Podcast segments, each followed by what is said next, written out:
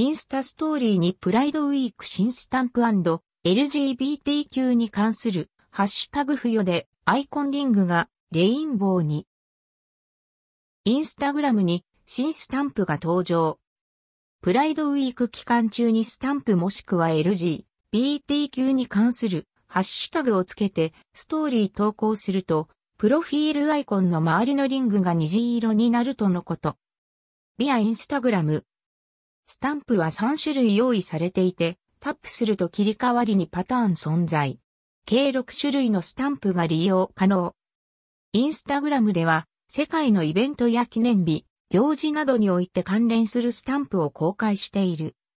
最近だとラマダンスタンプ、その他、牛年スタンプやコロナで登場したおうち時間、ステイホームスタンプなども存在。